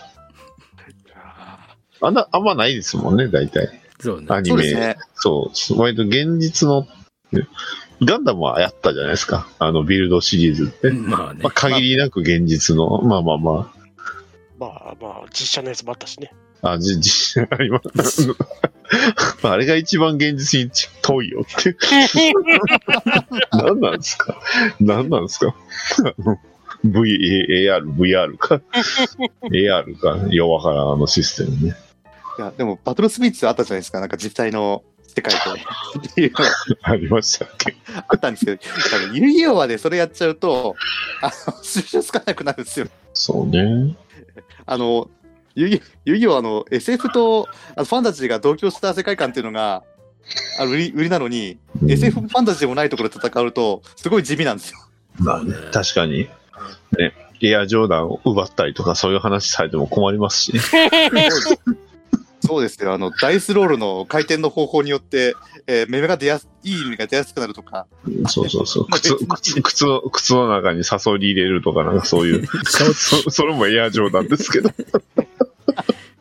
ウォーク・ザ・ドッグだぜ、じゃないんですよ。初期やないかい。一桁じゃないかい。一桁台じゃないかい。そうそうそう。でもあの時の息が一番好きだったんですけどね。そうなんですよね。そっか。ああ、なるほどね。そういうわけでですね、えーうんこの大きく、他にも細かいところいっぱいあります。でもこの、言いたい、あの、この改めて見てみて、問題だなと思ったのはこの5点ですね。なあ、なるほど。えーこれによって、えー非常に、あの、真顔のままですね、えー最終決戦を終わり。まあ、でもその後に、あの、もう一回、ゆうやくんとザックが戦ってっていうくだりはあるんですけど、そこからちょっと盛り上がるんですが、ちょっと終わり方が非常に問題のある作品でですね、まあ、人格が一つに統合しちゃったよっていうところで、話は終わるので、その一人になった時に、心の中に 今まで一緒に戦ってきた、えー同じ顔をした、えー少年少女たちは心の中にいるのかなとか、そういうことは全然明かされないまま終わり、終わるので、えーちょっともやもやがすごい強いアニメでした。最後は、バンプのカルマが流れるわけですね。エイズじゃないんだよ。原さん、あの、い、一番最後の一番でかい爆弾を投下しなくていいんですか？え、どれですか？最終回アンケート。最終回なんすか、それ。あの、ニコニコ生放送で同時視聴毎週やってたんですよ。はいはいはい。当然ニコニコ生放送って最後にアンケート出るじゃないですか。よかった、とても良かった、まあまあ良かったとか、普通だった、あまり良くなかった、良くなかったってあるんですけど、最終回のアンケートで、あまり良くなかったが1.2%、ほ良くなかったが93.9%。う。マジか。すげえな心が一つになりましたね。えー伝説のアンケートで最終回が終わったっていうね、この、見てる人たちは全然納得しなかったっていう伝説の作品なんですよね。なるほどね。いやー、でも、浅田さん、あれですね。あの、すごい、こう、時事ネタですね。遊戯王といえばカードゲーム、ね。エジ、エジプト。おほら。なんか今のか新しい仮面ライダーそんな感じじゃないですか。出てきたなぁ融合融合。融合ほら。ガッチャ楽しいデュエルだったね。ほらほらほらほらほら。ガッチャードを見ようってことか。それはあるんじゃないですか？ね、みんな。な途中から乱入してくるんじゃないですか？いや、ねいや、け結構、主人公の人格分かれちゃうんじゃないですか？おい、宝太郎大丈夫かよ、おい。うんすごい、腕の力すごいですよ。彼の、あの、1話目のアクションすごかったですけどね。あ高校生の身体能力じゃねえと思った。まあまあまあそうです1話目は、1話目はみんなそうですわ。いや、いや、でも、全然説得力がないんですけど、設定に。それはそう。でだからねエジ、プトでカードゲームですから、いや、もう本当にガッチャードはね遊戯王だなって。ねもう一人の僕が出てくるんじゃないですか。同じ顔したやつが4やりそう人来るから。ですけどね。ダークガッチャードは出そうな感じですよね。劇場版で。色変えただけの。あるあるですもんね。最近全部やってるよね、ダーク系。ギーツも出てきたしね。ね劇場版でやりましたね、そういうの。クロスギーツ出てきたからね。だから、色違いの悪いやつは出てくるんだろうなって。まあ、平成の時からずっとやってましたからね。ああね。うん龍河だってそんなもんだし。そうそうそうそう。いや、だから、もう一人の僕が出てくるんじゃないですか。いや、でも、ガッチャードは本当に技術ほどの部分は全くないですからね、第一話に関して。そうかな。僕なんかセイセイバーっぽさを感じてしまった。なんか見てセイバーに嫌な匂いがするんだよね。セイバーっぽさをね、しっかり感じてしまってね、ふわふわしてなって。なんか、組織もふわっ、ん。ふわふわしてる。いや、わかんないです。もうこれ、まだ1話目ですからね。あの、女の子の家系も気になるところです。あんま気になってない。せ先生が変身したらすごい綺麗になったっていうのがすごい笑っちゃったんですけど。あれ面白かったですけど。やっぱ、1話目から組織がぶっ壊れるぐらいなカードゲームやった方がいいんじゃないかな。ブレイドみたいななんで。見てるんです そうもうやったんですよ。も もうやったんですよ。もうシナナベやったんですよ、もうシナナもうやベはってんすよ。ポーカープラス父鍋のやつやったんですよ、もうすでに。もうやりましたね。うん、じゃあ、じゃあ、いろんな仮面ライダーに変身するとかね、カードで。やったらいいなやったんや。10周年でやったんや。そうっすね。なんとなく分かった。20周年、20周年の時も出てきましたからね。20周年も出張ってきた。うんちなみにあの20周年フォームもひどかった。あれね、あれはひどかったです。マント、まあなんか、格好どころか話もひどかったからねっていう。話もね、ひどかった。むちゃくちゃでした。まあね、アーク5はね、特級そうか呪物みたいなものなんだよな。あんなに爆発的な人気を誇る遊戯王シリーズにも、そういうのがあるんですね。そうですね。そうですよそうですよ。あの、その後のストームアクセスもだったっすけど、まあ、遊戯王アーク5で人気を落としたとは言いますけど、まあ、世代的なものかなっていうのはあると思いますけどね。いや、あの、主人公が成長しないのが良くないよ。うん。あの、第1話から全く変わりませんからね。ちょっとなんか心気づいたらなんかうじうじうじうじ、あの、ゴーグルかけて、ズーンってなって。エンタメデュエルとか言ってんのに、こう、なんかみんなを楽しませるというより、俺が満足するだけみたいな感じだからさ。そうなん、そうなんですよ。結局はそこなんですよね。そう。あの、あの、観客見てても面白くないっていうのがいけないんですよ。でこれがさ、光と花火でさ、バーってやっててさ、あの、別に何も大したことないのに、なんかこう、それを見た人が、わー、綺麗ってやってるのがさ、本当にムカついてくるんだよ。いや、そうなんですよ。あの、即即落ちするんだよ。スマイルワールドの時、本当ひどかったですからね。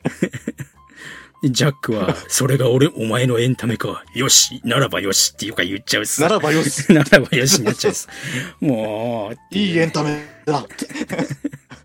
それが貴様のエンターテイメントかとか言い始めるんですからね。あのジャックが言う言うわけないだろう。よくないですね。あのジャックが言うわけないだろう。そうね。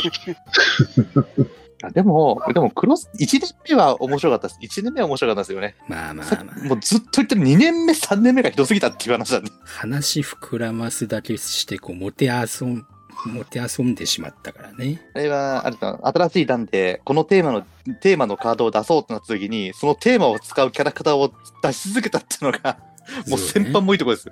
なるほど。まあ、ルールを守って楽しくデュエルしようってことですね。そういうことです。ただまあ、その OCG もインフひどいインフレを起こしたのがこのアニメの時期なんだよな。悪名高い9期っていう。このでもこの時期出たカード、今でも出てきますからね。そうなんだよね。マスターデルとかやってると。いやーそれだけぶっ壊れたカードを大量生産して、禁止カードも一気にパッと増えたっていうのがこのアーク5だったんで、もう、どうしようもないな、コナミ。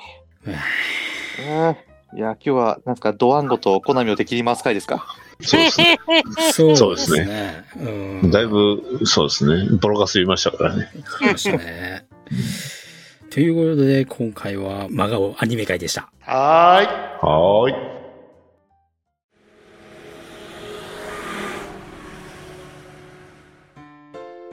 バッドダディモビル放送局は、アメコミ中心に僕の好きなものを語るポッドキャストです。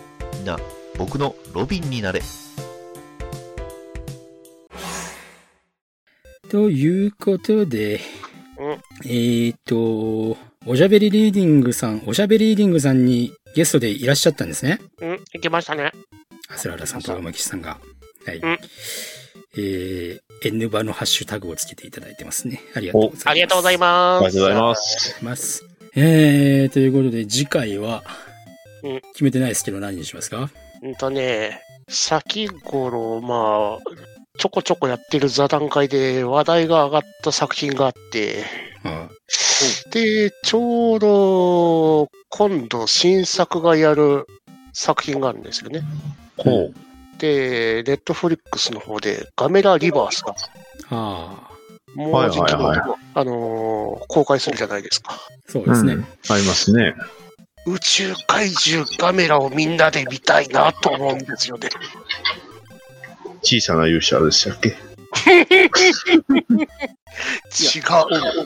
思い出したらしかないっす。宇宙怪獣ガメラをみんなで見たい。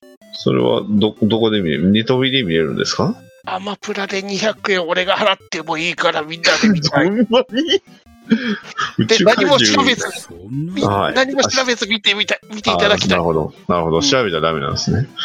うネトフリで宇宙怪獣ガメラって検索したら、あの、ヒルコ妖怪ハンター、インベーション、鋼の錬金術師、最後の連戦って出てきたんですけど、どういうことなんでしょうね。どういうことですか？どういうことなんですか？ん。あとね、あの、Google とかでね、サジェストで調べても欲しくもない。あの、わかりました。もうじゃあ一切調べないです。わかりました。いいですよ。いかがですか？いいいいでしょに、皆さんいかがですか？まあ、UNEXT にありますんで、?UNEXT にああのりますから、ね。僕の方の収録もできますよ。あの、アマプラだけにしかなくて、トメさんが払うとなると、あのうん、あれですから、システム音声で入っちゃいますから、うん映画音声がね。私も UNEXT に入ってるから、ダディさんとアスラーダさんの分ぐらいは払いますよ。はい。う。うんまあ、うわかりました。そ、そそこまで言うのであれば、わかりました。それは。受け入れましょまあ、ちょっとうん言うと、ガメラリバースに出てくる怪獣たちがちょこちょこ出てるから、う。ああ、なるほど。今、ソフビになってる人たち、人たち、うん怪獣たちが出てくるわけですね。昭和のガメラ怪獣がかたくさん出てくるから、へえ。ぜひとも見ていただきたい一作だなということへで、え。どうでしょういかがでしょうかということで。えいいですよ。私は別に問題ないです。うんーアスラーダアスラーダさんはいかいかがですか？大丈夫ですよ。大丈夫ですか？初見ですか？内容は知りませんか？ん内容、あ、知らないです。大丈夫です。見てないです、これは。うん、全く知らないです。まあ、なんなら小さな勇者も見たことないんですけどね。小さな勇者はいいんじゃないかな。まあ、ということで次回は同時視聴音声宇宙怪獣カメラということでね、はい。やっていきたいと思います。さあ、どういう結果になるのか楽しみですね。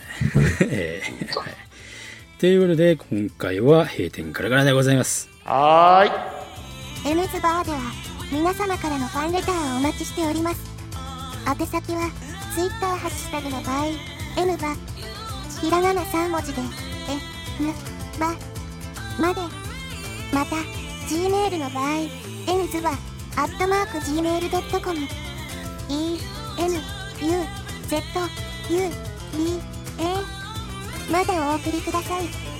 皆様からのファンレターを心よりお待ちしております。